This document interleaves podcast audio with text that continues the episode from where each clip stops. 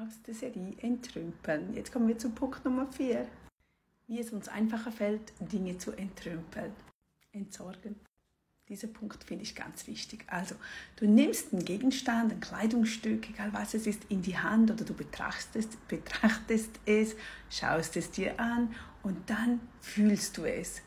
Dann gehe ich in dich hinein, fühle es, überlege, was gibt dieser Gegenstand mir für ein Gefühl? Das ist manchmal so komisch, wenn es Geschenke sind, wenn es Dinge sind zum Ausstellen, die du mal bekommen hast und du nicht weißt, weg damit, nicht weg damit, dann überleg und spüre es, tut es mir gut, macht es mir Freude, gibt es mir Energie oder uh, ist da dieses Gefühl von weg damit, weg. Also immer hinterfragen und dann fällt es dir wahnsinnig einfach. Entsorge es. Wenn es nicht kein gutes Gefühl gibt, weg damit.